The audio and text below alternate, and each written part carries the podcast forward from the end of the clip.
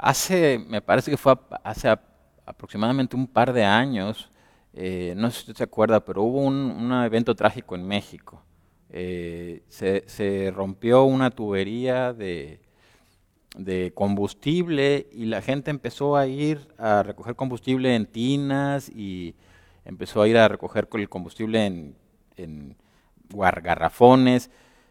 Eh, y era un peligro inminente, ¿verdad? Estaba un, eh, en las escenas que se veían, eran, salían unos borbotones grandes de, de combustible, enormes, ¿verdad? Y, y, la gente mm, se le hizo fácil ir y recoger combustible porque pues era eh, gratis, ¿verdad? Este, y, y, a pesar de que había peligros de una explosión, que fue lo que sucedió al final de cuentas, pero también hay gases en los combustibles que son venenosos, ¿verdad? Este, y la pregunta es, ¿por qué hace la gente este tipo de cosas? Y, y, alguno pensará, bueno, es porque es gratis. Y en realidad no es tanto por eso, pero eh, lo que pasa es que la gente ve a otras personas haciendo este tipo de cosas y, y se les hace fácil hacer lo mismo, ¿verdad? ¿Cuántas veces has escuchado tú eh, a alguien decir, eh, oye, ¿por qué haces esto? ¿Por qué haces lo otro? Y que te dicen, pues porque todos lo hacen, ¿por qué no lo puedo hacer yo? Eh, o ¿por qué está mal si todos lo hacen, verdad? Y, eh, a mí me parece que cuando uno viene a Cristo, hay al menos hay tres cosas con las que un cristiano batalla toda su vida toda su vida. Va, va, va, va, a tener una lucha constante con esas tres cosas. Una es con con Satanás, ¿verdad? La Biblia dice, eh, no tenemos lucha contra carne y sangre, ¿verdad? Sino contra principados, potestades y gobernadores de las tinieblas, ¿verdad? Y entonces esa es una parte con la que el cristiano siempre va a tener un conflicto, ¿verdad? Eh, van a estar habiendo eh, insistentemente ataques de Satanás, tentaciones y todo ese tipo de cosas. la otra cuestión que, con la que un cristiano tiene que, luchar diariamente es contra su carne, ¿verdad? Esta cosa que está aquí, impulsos, ¿verdad? Y, cosas que, hacen que la gente haga cosas, ¿verdad? Cosas indebidas, ¿verdad? Y, Dios espera que esto no gobierne, ni Satanás gobierne nuestra vida, ni esto gobierne nuestra vida. Y la otra que, que, que yo veo así claramente en la palabra de Dios es, es de lo que voy a hablar hoy se llama, la Biblia le llama la corriente del mundo. Es una corriente donde mucha gente lo hace y empiezan a aventar ideas y empiezan a aventar pensamientos, ¿verdad? Y empiezan a aventar filosofías y, acciones y, y lo que sucede es que mucha gente es arrastrada para hacer lo mismo. Y lo que la Biblia enseña al final de cuentas y por lo que es peligroso es porque esta corriente es mortal. Eh, eh, la Biblia habla de que es una corriente mortal, no es una corriente eh, que te va a llevar a ningún lugar bueno, ¿verdad? Y lo que esta corriente hace es que la gente haga cosas, piense cosas y diga cosas que no deberían ni de hacer, ni de decir, ni de pensar. Pero las hacen. Y las hacen porque la corriente los, los obliga. Y la corriente, ahorita vamos a empezar a verlo, pero la corriente esta del mundo eh, opera de diferentes maneras y opera en, eh, eh, en, todos los niveles.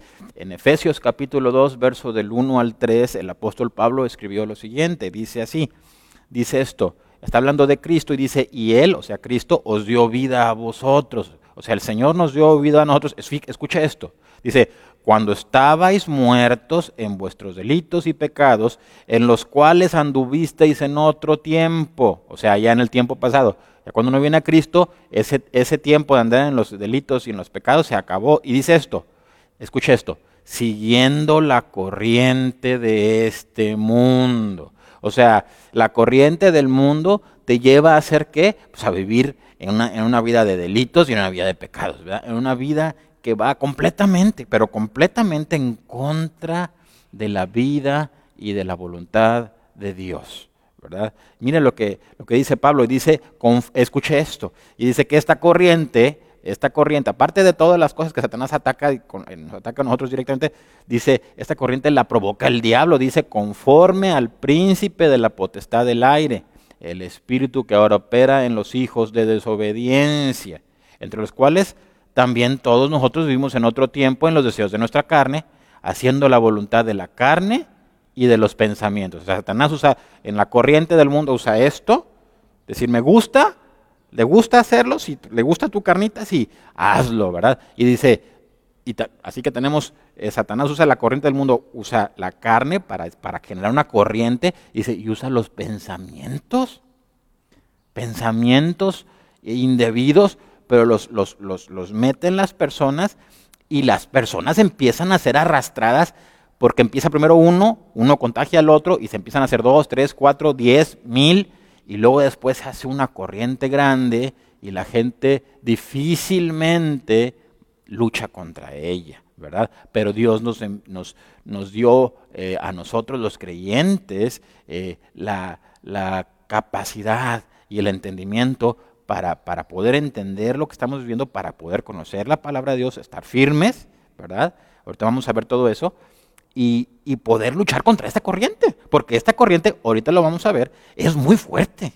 No es una corrientita, eh, eh, no es una corrientita que tú dices, bueno, pues me agarro ahorita un mecatito y, no pasa nada. Es una corriente, por eso dije al principio, mortal. Es una corriente poderosa eh, el diablo es muy astuto y la usa, ahorita lo vamos a ver en, en, diferentes niveles en tu vida, para arrastrar a las personas a hacer lo que Dios no quiere, con el fin de destruirlas. Mire lo que dice, eh, perdón, acá sigo, eh, dice esto, dice, fíjese, dice, haciendo la voluntad de la carne y de los pensamientos, escucha esto, y éramos por naturaleza hijos de ira, lo mismo que quién, que los demás. ¿Quiénes son los demás? Pues todos los que van en la corriente. Vas en la corriente, vas en la corriente, te metes a la corriente, te dejas llevar por la corriente, dice la palabra de Dios, y, y, y, y dejas la vida que Dios le agrada y Dios se enoja. Dice la palabra de Dios, te conviertes en hijos de, eh, bueno, esa gente, ¿verdad? Y son hijos de ira, se la está llevando la corriente porque están haciendo, porque, porque, porque la corriente los obliga, como dije, a decir, a pensar y a hacer cosas que, que, que, que desagradan a Dios, cosas que aborrecen a Dios. Hoy estamos viviendo tiempos, y ya lo hemos hablado antes, ¿verdad? No quisiera profundizar mucho, pero tiempos donde, donde se están diciendo muchas cosas, ¿verdad? Que, que en, en, en las redes sociales, en las televisiones, en las, este, ¿cómo se llama? En las internet, en todas las partes donde, donde, donde, tienen este, streaming, ¿verdad? De videos, ¿verdad? Eh, donde está la corriente y, y, los pensamientos hoy, hoy, que no vamos a hablar sobre esos pensamientos, pero son muy claros, ¿verdad? Pensamientos sobre sexualidad, que están fuera de la, de la palabra de Dios, bueno, pero están, ellos dicen, esta es la corriente, y tú lo puedes ver, que es una corriente tan poderosa que está influenciando a los gobiernos a, a decir, está bien. Cosas que Dios dijo que no están bien, pero, pero ya hoy en día están, es una corriente tan fuerte que los gobiernos están diciendo está bien. Y no solamente está bien, hace poquito, por ejemplo, y estamos hablando, usted ya sabe, ¿verdad? De todo lo que está pasando con las, con las, con las corrientes raras de, diversidad sexual y cosas así medias extrañas, ¿verdad? Que Dios habla claramente y dice que está mal. Hoy, hace, hace unos días, leí y decía, para que me entienda qué tan poderosa es esa corriente, ¿verdad? Y, y de lo que quiero que lo entienda para que sepa lo que estamos enfrentando. Dice eh, un gobierno, yo lo, lo, estaba leyendo y estaban, una parte del, de, del gobierno dice que la libertad, así le llaman, ¿verdad? La libertad religiosa, que es, que usted pueda tener fe en el Señor. Dicen, la libertad religiosa pasa hoy en día a ser un derecho secundario, ¿verdad? Ya no es tan importante porque hay otros derechos. ¿Cuáles? Pues los, lo que está esos nuevos derechos que está pidiendo esa nueva corriente es una, es una forma, ¿verdad? todavía hay más cosas más, pero esa corriente que se está llevando está, está, está trastornando el mundo, está llevándose a gobiernos, está llevándose a todos, aún iglesias también se meten allí, ¿verdad? Porque es fácil caer en la corriente y porque la corriente, créame, es poderosa, no es una corrientita que usted diga, este, eh, con una brazada, con un par de brazadas y me salgo de ella. Necesita, y ahorita vamos a ver, pero el creyente necesita el poder de Dios para resistir la corriente. Porque es la voluntad de Dios que el creyente no ande en la corriente del mundo. Eso es una realidad. Mire, voy a ponerle algunos ejemplos eh, de personas que fueron arrastradas por esta corriente, unas que no son creyentes y vamos a ver otras que son creyentes y que como quiera, ¿verdad? Parece que no, pero de repente empieza la corrientita y se los lleva, ¿verdad? Vamos a ver, por ejemplo, mire lo que dice, eh, eh, en ¿se acuerda usted de la, de la en, Lucas? Vamos a ver en Lucas capítulo 23, a partir del verso 13 quiero que usted vea la reacción y, que empiece a ver cómo empieza esa corriente a, arrastrar a todo mundo, a todo mundo. Eh, en, la, en, la, historia, cuando estamos viendo esto, esto se lleva a cabo cuando es la crucifixión del Señor, ¿verdad? Cuando están eh, este, sentenciándolo para ser crucificado.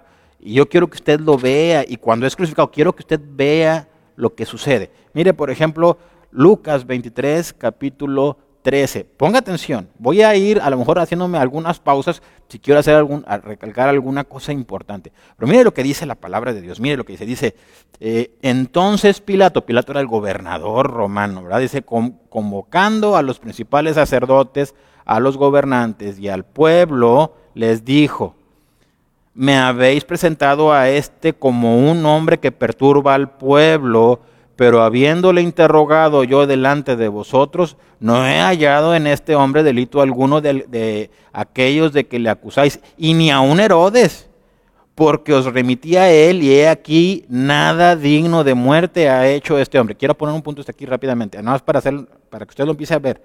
¿Qué dice, dice Pilato? Dice que, que Pilato habló con los sacerdotes, con los gobernantes y con el pueblo. Oiga, ya era un montón de gente. Un montón de personas que ya tenían la idea de que Jesús tenía que ser crucificado. Y empiezan a venir con Pilato y quieren y empiezan a pedir la vida del Señor. Y Pilato, él sabe que Cristo dice que él lo interroga, lo dice la palabra de Dios, y él está dando testimonio aquí de que él sabe que Jesús es inocente de todo lo que le acusan. ¿Verdad? No solo esto, dice, también los mandé con Herodes, el rey, ¿verdad? De, Judea, los mandé con él. Y dice, y él, a pesar de que usted puede leer la palabra de Dios, y, Herodes eh, eh, se burló de Cristo y, le, y le hicieron cosas terribles al Señor. Pero aún así, dice que Herodes tampoco encontró nada Nada digno para que, para, para, que el Señor mereciera la muerte.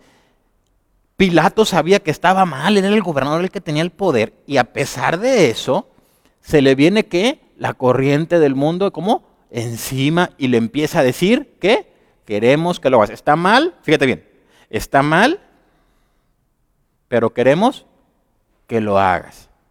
Cuando tú lees todo el pasaje completo y, lo lees en todos los evangelios, tú te das cuenta que también los gobernantes sabían que, que estaba mal. Los gobernantes sabían que estaba mal, los sacerdotes sabían que estaba mal, Pilato sabía que estaba mal, pero querían hacer, dice la palabra de Dios, los deseos de su carne. También cuando leemos esta, historia vemos que Satanás está metido, ¿verdad? Allí, cuando entra en, la, vida de Judas. Vamos a seguir leyendo, pero si te fijaste lo que, lo que dice, dice, ya estaba todo el pueblo, y dice, dice Pilatos, ni yo hallé nada malo, ni Herodes halló nada malo. Y luego dice lo siguiente, le soltaré pues después de castigarle. Y tenía necesidad de soltarles uno en cada fiesta, mas toda la multitud dio voces a una diciendo, fuera con este y suéltanos a Barrabás. Escuche esto. Este, o sea, Barrabás, había sido echado en la cárcel por sedición en la ciudad y por un homicidio. Óigame. Ay, Señor, qué terrible. Aquí le voy a poner otro pausita tantito, ¿verdad? Cristo hizo maravillas grandísimas en el pueblo y sanó a muchos y, echó fuera demonios y le dio vista a los ciegos y, vida a los muertos.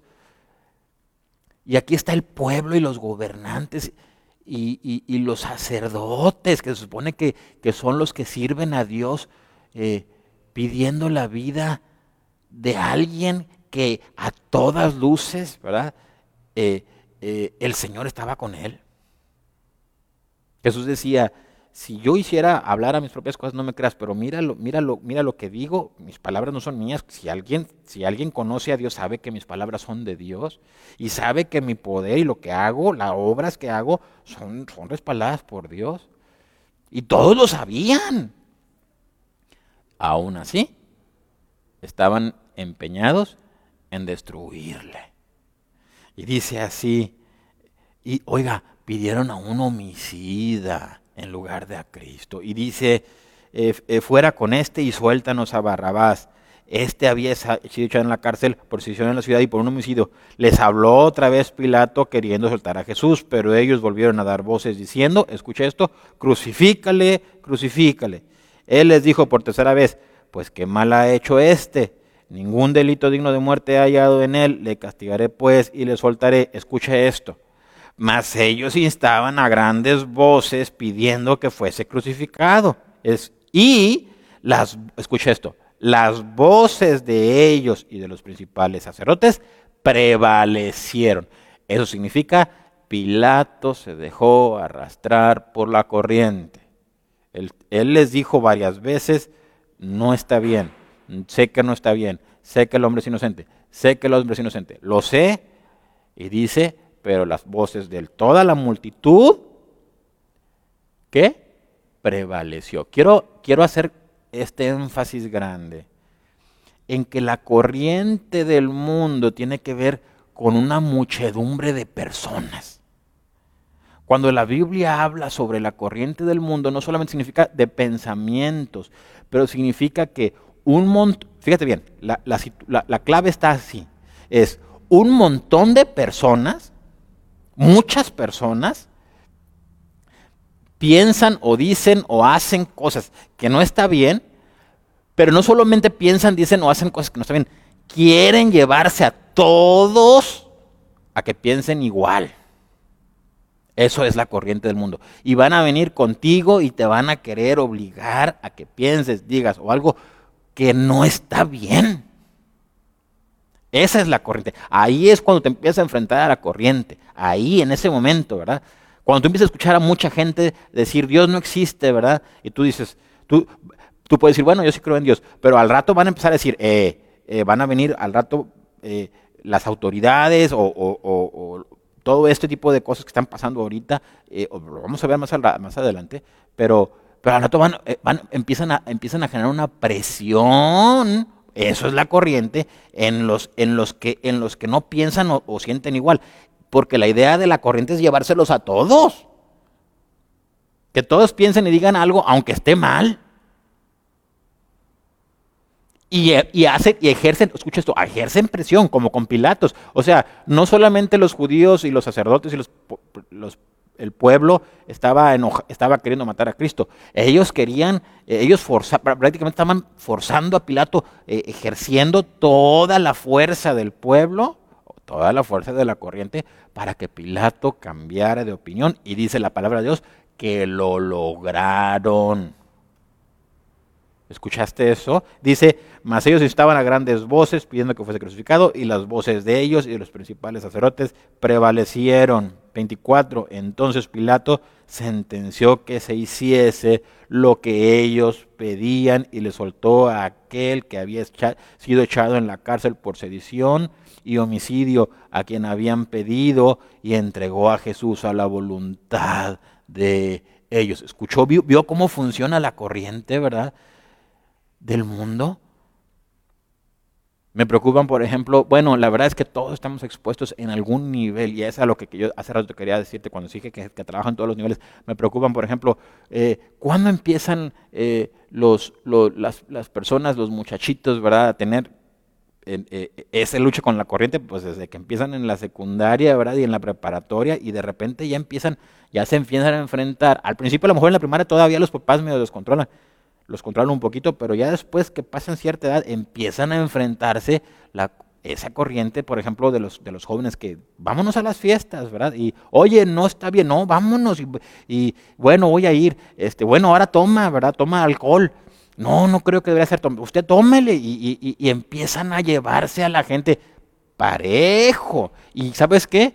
Eh, la corriente del mundo, Satanás la usa directamente contra los hijos de Dios, porque los quiere hacer caer, quiere arrastrarlos a eso. Y, y ahorita vamos a ver por qué. Aparte de que es mortal, ahorita vamos a ver eh, eh, algunas otras cosas, pero básicamente la Biblia dice que una vida que es arrastrada por la corriente del mundo o que es vencida por su carne o que es vencida por Satanás, pues no produce fruto. ¿Verdad? No hay fruto en su vida. No, no, no hay, y cuando hablamos de fruto es, no hay la vida de Dios, no, lo que Dios espera de nosotros como creyentes de nuestra vida. Así como, la, como decimos que Dios nos creyó que tiene un propósito para nosotros, bueno, así como Dios tiene un propósito para nosotros, Dios espera que le demos ciertos resultados, ¿verdad? Y, y, y cuando nos dejamos llevar por cualquiera de estas cosas, perdemos eso. Se va. Por eso Dios, a Dios no le agrada eso. Y Dios espera que los creyentes sean gente fiel, sean gente eh, que tenga convicciones, ¿verdad? Ahorita vamos a ver esos pasajes claves que Jesús mencionó, eh, donde, donde, donde Dios dice, hey, pues yo quiero que seas así. Mire, seguimos tantito, ya casi termino esta parte de la historia. Mire, mire lo que pasa. Quiero que siga viendo cómo sigue actuando esta corriente en, en todos. Mire esto. Y llevándole tomaron a, en el verso 26 dice, y llevándole tomaron a cierto Simón de Sirene que venía del campo y le pusieron encima de la cruz para que la llevase tras Jesús. Y le seguía, escucha esto, gran multitud del pueblo y de mujeres que lloraban y hacían lamentación por él. Pero Jesús vuelto hacia ellas les dijo, hijitas de Jerusalén, pero hijas de Jerusalén, no lloréis por mí, sino llorad por vosotras mismas y por vuestros hijos, porque aquí vendrán días en que dirán, bienaventuradas las estériles y los vientres que no concibieron y los pechos que no criaron. Entonces comenzarán a decir a los montes, caed sobre nosotros y a los collados, cubridnos. Porque si en el árbol verde hacen estas cosas, en el seco, ¿qué no se hará? Llevaban también con él a otros dos que eran malhechores para ser muertos, y cuando llegaron al lugar llamado de la calavera, le crucificaron allí, y a los malhechores, uno a la derecha y otro a la izquierda. Y Jesús decía, Padre, perdónalos porque no saben lo que hacen. Y repartieron entre sí sus vestidos echando suertes. Escucha esto, escucha esto. Y el pueblo estaba mirando, y aún los gobernantes se burlaban de él, diciendo, ya va a empezar otra vez la corriente. Fíjese, lo que, fíjese cómo esta misma frase ¿La repiten? Todos. Significa, todos se van llevando. Todos van ahí hechos bola. Dice, a otro salvó, sálvese a sí mismo. Si este es el Hijo de, si este es el Cristo, el escogido de Dios. ¿Qué dicen? Si a otro salvó, sálvate a ti mismo. Eso empezaron a decir los gobernantes. Va uno. Los soldados también le escarnecían, acercándose y presentándole vinagre y diciéndole, si tú eres el rey de los judíos, sálvate a ti mismo. Oiga, ya se involucraron los soldados que no estaban en el baile, pero ya llegaron y también empezaron allí, ¿verdad? Oye, escucharon a los gobernantes decir, sálvate a ti mismo, empiezan los soldados a burlarse y a decirle ¿qué? Sálvate a ti mismo, ándale. Y dice, y diciendo, si tú eres el rey de los, de los judíos, sálvate a ti mismo. Había también sobre él un título escrito con letras griegas, latinas y hebreas este es el rey de los judíos. Y uno de los malhechores que estaban colgados le injuriaba diciendo, otro, ahora el que está aquí colgado que va a morir, ¿verdad? Dice, si tú eres el Cristo, ¿qué? Sálvate a ti mismo y a nosotros. Y esto que vamos a ver a continuación es alguien que se opone a la corriente. Y estos son estos, los que se oponen los que resisten, esos son a los que Cristo salva. Mire lo que dice. Respondiendo el otro le, reprendió diciendo, ni aún temes tú a Dios este, estando en la misma condenación. Nosotros a la verdad justamente padecemos porque recibimos lo que merecieron nuestros hechos, mas este ningún mal hizo. Oiga, este sí le dijo lo que, lo que dijo Pilato, que decía no hizo mal, pero este no se puso a decir como todos los demás, sálvate, no, no, no, no, no, no. Él dijo, yo sí tengo que temor de Dios. Algo que te va a ayudar a vencer la corriente del mundo, que es temor de Dios. Y dice así, y dijo a Jesús, acuérdate de mí cuando vengas en tu reino.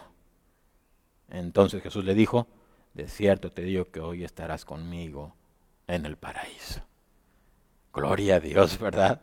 Oiga, alguien que dice, Señor, Señor, ¿a quién acudió? ¿A quién acudió? ¿A quién, ¿En quién se fortaleció este hombre? En el mismo Señor. ¿Sabe que la Biblia enseña eso? La Biblia enseña que la manera, y ahorita lo vamos a leer también, espero que me alcance el tiempo porque ya, como usted sabe, yo soy bien hablador, ¿verdad? Y le doy, le doy cuerda, ¿verdad? Pero la Biblia nos enseña que es la palabra del Señor y el Espíritu del Señor el que fortalece nuestra vida para poder luchar contra nuestra, contra nuestra carne, contra Satanás y contra la corriente del mundo. Que es Él, que es en el Señor, que es en el Señor donde podemos encontrar fortaleza, ¿verdad?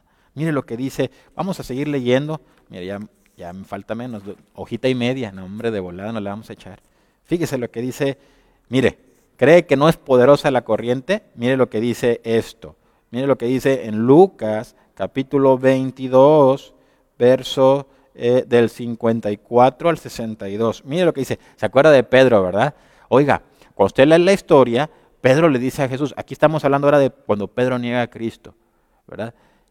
Y uno, no vamos a leer toda la historia, nada más vamos a leer esa partecita donde lo está negando, pero antes Pedro le había dicho a Jesús, Señor, yo estoy dispuesto a ir a la muerte por ti. O sea, ¿a qué voy? ¿A qué voy? Yo quiero que tú veas que cuando hay presión sobre las personas, Tú puedes decir, yo, yo estoy bien, yo, yo, yo estoy dispuesto a morir por Cristo. Hasta que te...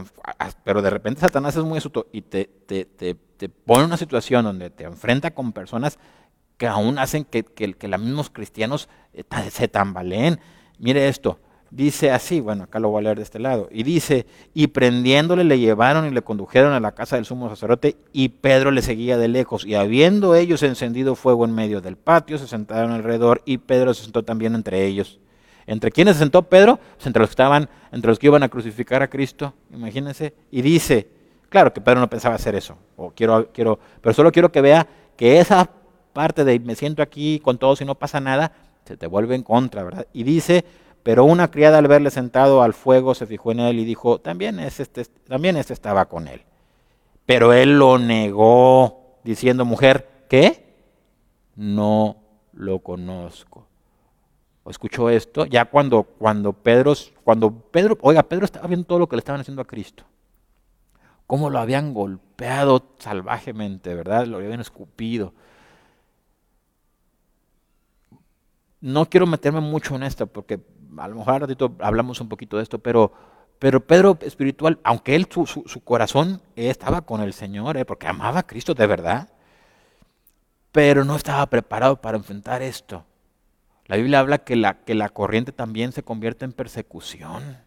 Y esta era una persecución, ¿verdad? Y, y era una amenaza contra su vida. Y Pedro no estaba preparado para eso. Y dice que como no estaba preparado, él estaba todavía medio dormido, ¿verdad?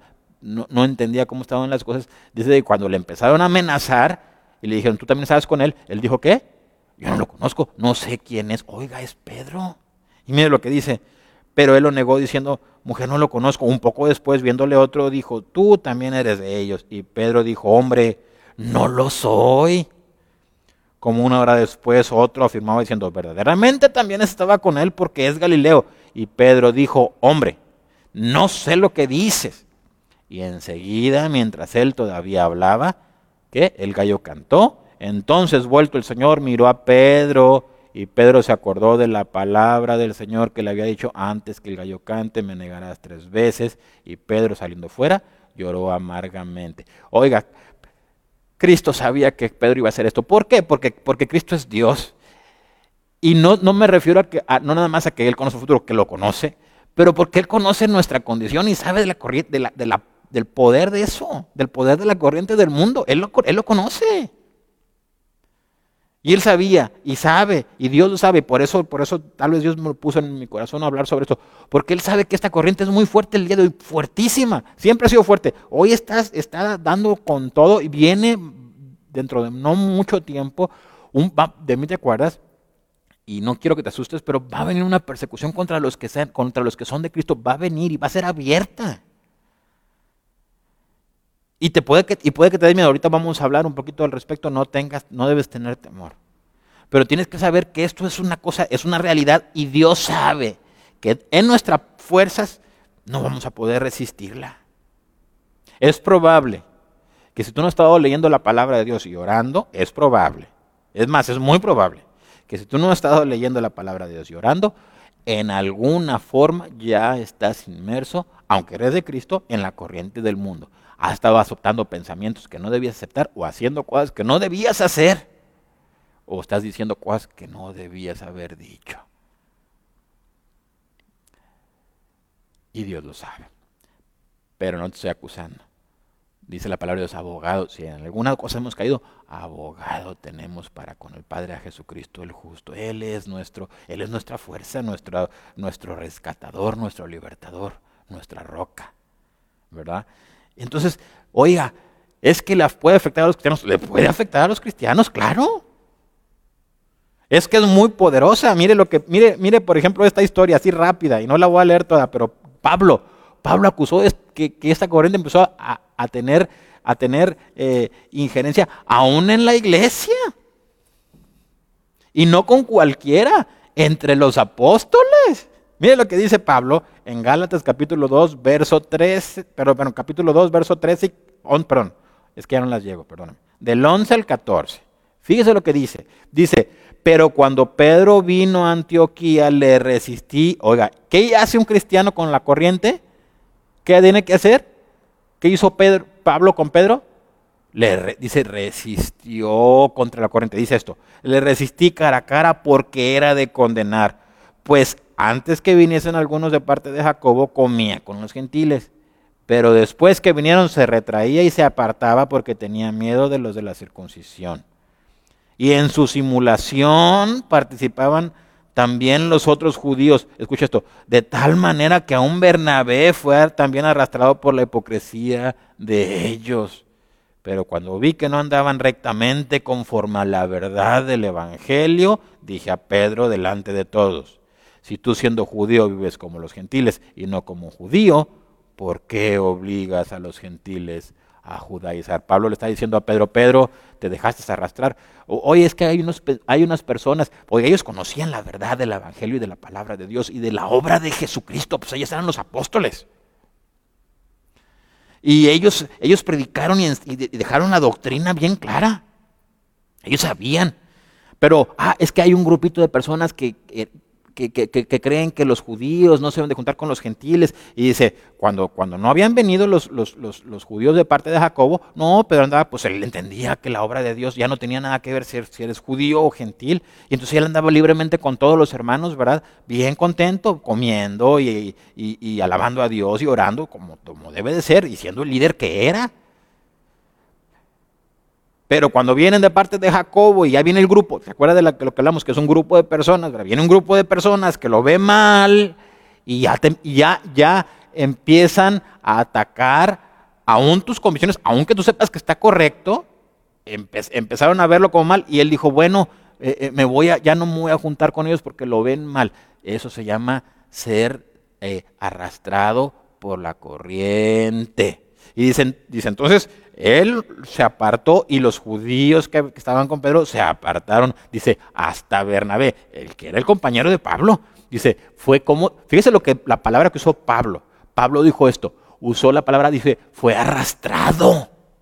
Lo arrastró la corriente y se fue arrastrado por la hipocresía de ellos. Y Pablo le reclamó y les dijo, si tú que dices, estás defendiendo que, que los judíos son más, de eso, trataba todo, ¿verdad? Que son tan especiales. si tú, que porque son el pueblo escogido de Dios, si tú, eh, eh, siendo, siendo eh, judío, no puedes vivir rectamente delante de Dios según la verdad de Dios, pues porque entonces obligas a los demás a hacerlo, ¿verdad? Es lo que le responde Pablo. Pablo los confrontó, Pablo resistió a la corriente, Pablo, Pablo, Pablo se convirtió y era un hombre que entendía la posición de un creyente. Y la posición de un creyente es, yo soy cristiano y defiendo la verdad. Escucha esto, aunque me cueste la vida. Así vivía Pablo. Todos los apóstoles después lo podemos leer en la historia, todos en la historia, no en la Biblia, pero en la historia podemos ver que, que los apóstoles murieron por Cristo. Ellos entendieron todo eso, pero de repente, de repente, aún en las iglesias, ¿sabe por qué de repente hay iglesias que se desvían o que siguen doctrinas? Porque de repente empieza un lidercito, ¿verdad? Eh, eh, algún carismático que empieza a sacar alguna cosa rara y, a los demás les da miedo y, luego pues ya lo sigue uno y luego lo sigue el otro y luego ya después, ya, luego ya está toda la iglesia y ya se, ya se desviaron. Pasa en las iglesias, te va a pasar en, en, en la escuela, oye, pues vámonos para acá, este, uh, es el único que no quiere ir. No, bueno, no, yo no quiero ser el raro. Ahí vas con ellos, ¿verdad? Te vistes como se visten ellos, hablas como hablan ellos, ¿verdad? Eh, en el trabajo, no, es que la presión, ¿verdad? Pues es que es mi trabajo. El jefe me está diciendo, ¿verdad? Y los demás, mis compañeros, me ven raro, ¿verdad? Eso es la corriente y la fuerza del mundo en contra y, la vas a vivir. Cuando yo, cuando yo estaba en la, lo he vivido toda mi vida, ¿verdad? Eh, cuando yo estaba en la universidad, me acuerdo, en aquel entonces no existía el Facebook, y, pero yo usaba unas camisas. Y en las camisas yo usaba pasajes de la Biblia que hablaban sobre Cristo. Y, y, y me acuerdo que era muy claro porque yo lo veía, ¿verdad? Y la gente se reía de mí, los muchachos se reían. Me veían y se, hacían grupitos y se reían. Nunca me importó. Y prediqué a muchos, a muchos en la, universidad. Les hablé de Cristo. Porque yo sí creo en la palabra de Dios. Creo que un creyente tiene que, que tomar la verdad y abrazar la verdad y la verdad tiene que ser parte de su vida y tiene que tomar la bandera del Señor a pesar de que la gente se burle de ti. Se burlaban de mí, no me importaba eso. Pero ¿sabes qué?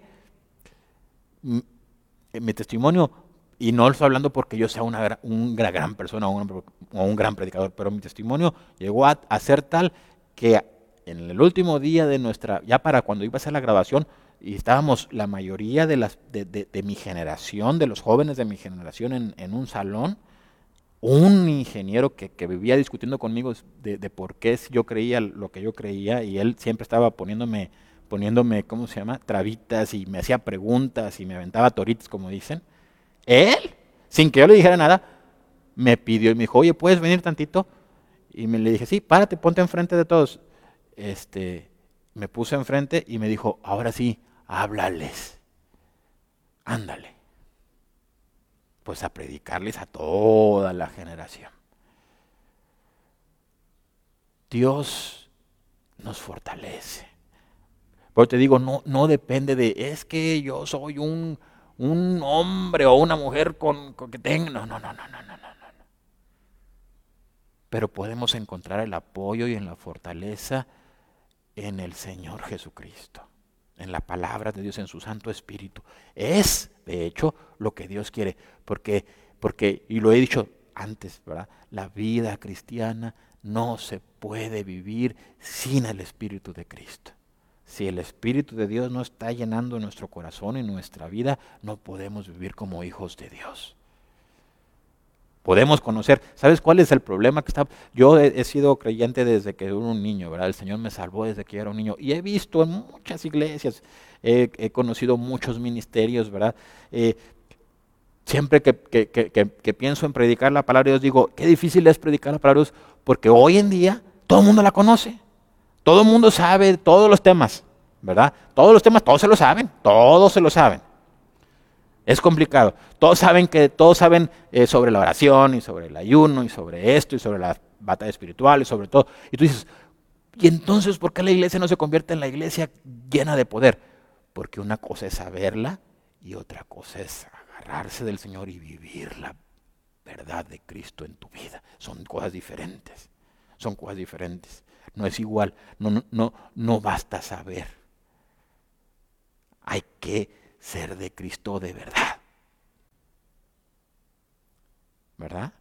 Mire lo que dice la palabra de Dios. Eh, ya donde voy, ya me perdí aquí. Gálatas, ya leí Gálatas, ¿verdad? Mire lo que dice, voy a leer Mateo, Mateo capítulo 7. Eh, Mire lo que dice Cristo. No sé cómo vaya de tiempo, ahí el Oliver ahí me va a echar una, si, ve que me estoy pasando me va, a aventar ahí un, un silbatazo final, ¿verdad? Pero mire lo que dice Dios lo bendiga mucho a mis hermanitos que están aquí ayudándome. Gracias a Dios por sus vidas.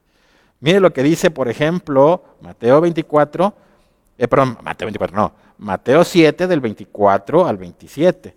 Mire lo que dice la palabra de Dios. Dice así, está hablando el Señor Jesucristo. Mire lo que dice.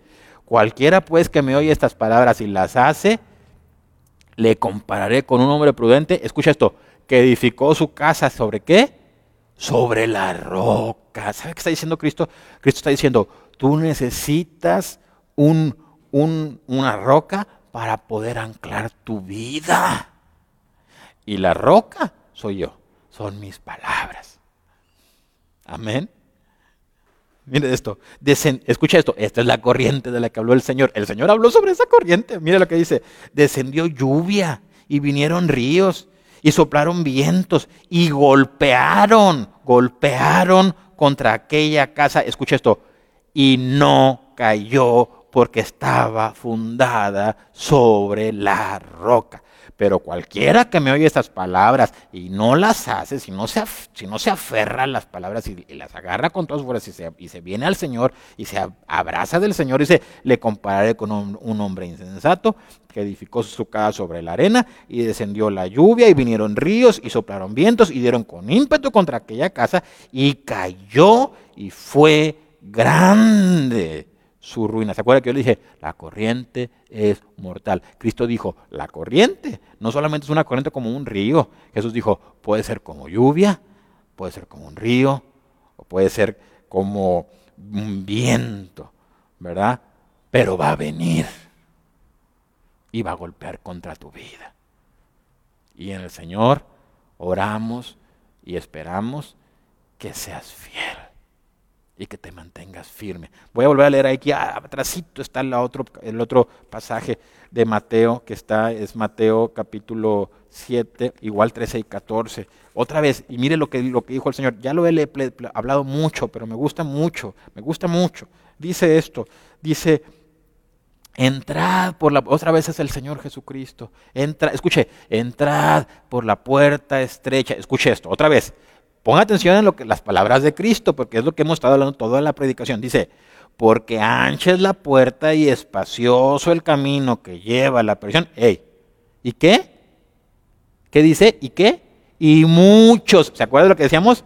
Son muchos y arrastran y llevan y jalan y empujan. Dice, porque ancha es la puerta y espacioso el camino que lleva a la prisión y muchos son los que entran por ella, porque estrecha es la puerta y angosto el camino que lleva a la vida, y pocos son los que lo hallan. Por eso, por eso la exhortación a la iglesia siempre es eh, que permanezca unida. ¿Por qué? Porque la iglesia es en los hermanos, en que los creyentes en Cristo, donde donde es, vamos a decirlo así, es la corriente a favor, ¿verdad? Pero son poquitos. ¿Quieres apoyarte en alguien? Pues necesitas apoyarte en un creyente, ¿verdad? Me refiero aquí en la tierra. Dios espera que, como creyentes, dice la palabra, es que, avancemos un, como uno, ¿verdad? Como en una unidad, estar juntos. Pero Jesús dijo, pero son poquitos, ¿verdad? Y la corriente son muchos. Y Jesús dijo, tienes que tener cuidado con la corriente porque lleva a la perdición. Ya dijo, porque al final de cuentas va a ser una ruina, va a causar una ruina a aquella vida. Ya voy a terminar, me faltan como 10 pasajes, pero no, no se crea, no se crea. Mire lo que dice la palabra de Dios en Lucas capítulo 20, eh, otra vez a Lucas, capítulo 21, aquí me vengo para Lucas capítulo 21, en el verso 12, fíjese lo que dice el Señor Jesús. Escuche esto. Dice así, verso 12 al 19. Dice así. Eh, ¿Si es esta?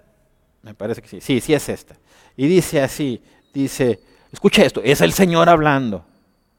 Y está hablando, ¿se acuerda de lo que, lo que ha estado predicando el, pastor? Eh, cómo él dice, oiga, Ponga atención, son los últimos tiempos. ¿Verdad que hemos estado hablando sobre eso? Porque es obvio en todo lo que está pasando.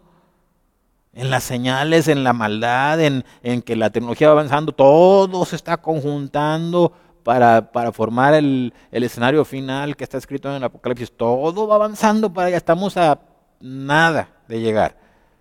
Y Cristo habló sobre esto.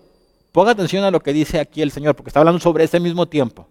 Dice así dice en el verso 12, pero antes de todas estas cosas, escucha esto, os echarán mano y os perseguirán y os entregarán a las sinagogas y a las cárceles y seréis llevados ante reyes y ante gobernadores por causa de mi nombre.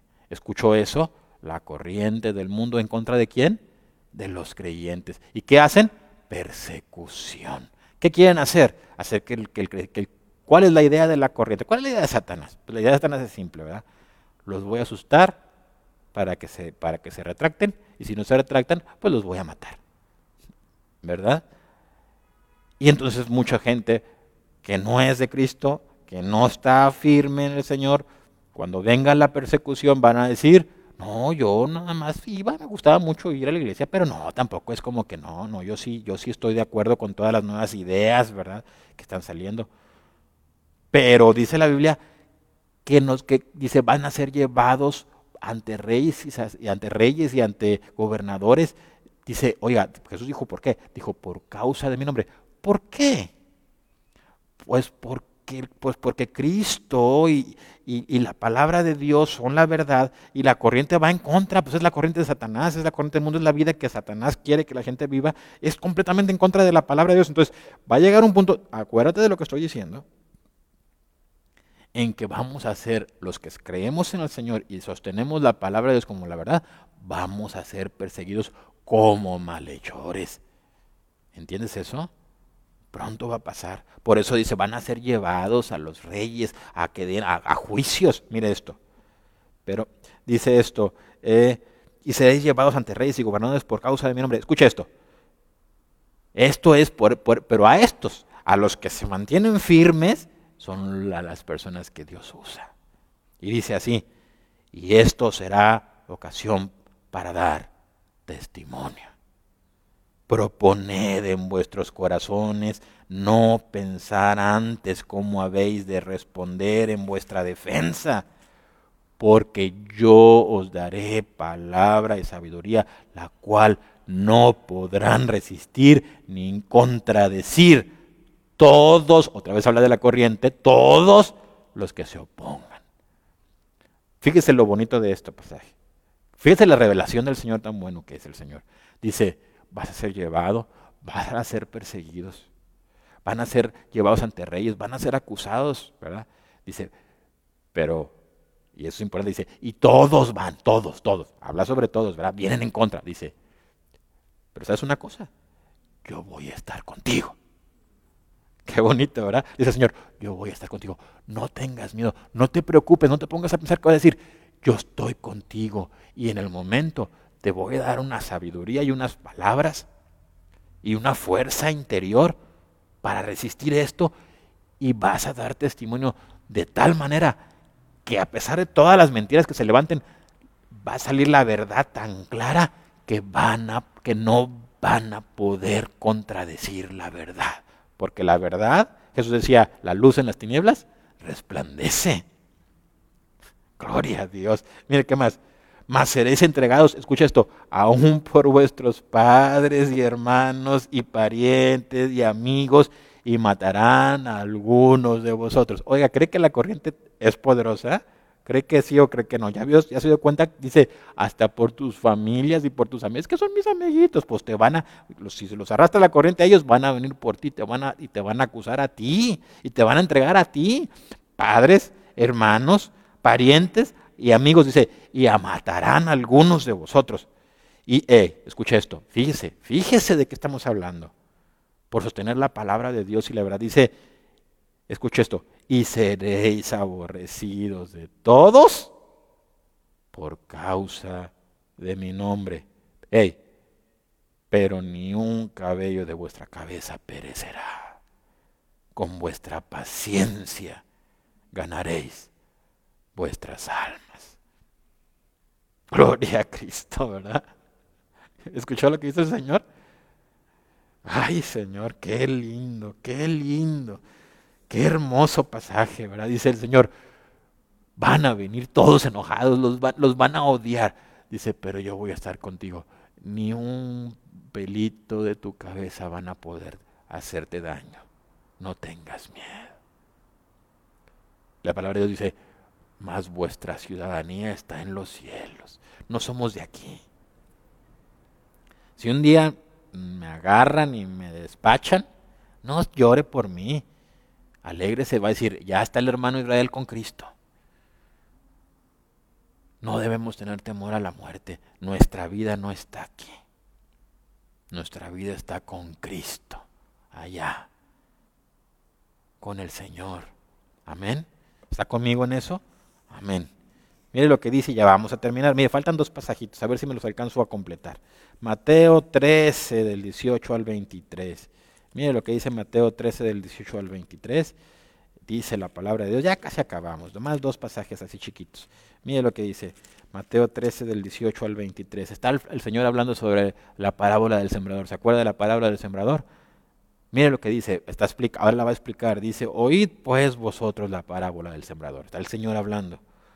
Cuando alguno oye la palabra del reino y no la entiende, viene el malo y arrebata lo que fue sembrado en su corazón. Este es el que fue sembrado junto al camino. ¿Ya se fijó quién está detrás? Dice que quién viene? Satanás. ¿Se acuerda de lo que estábamos hablando, verdad? Dice, viene Satanás y se riaba la palabra.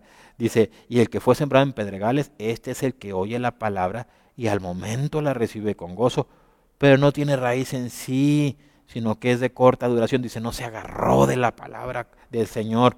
Pues al venir, hey, pues al venir qué? La aflicción es una manera de corriente del mundo.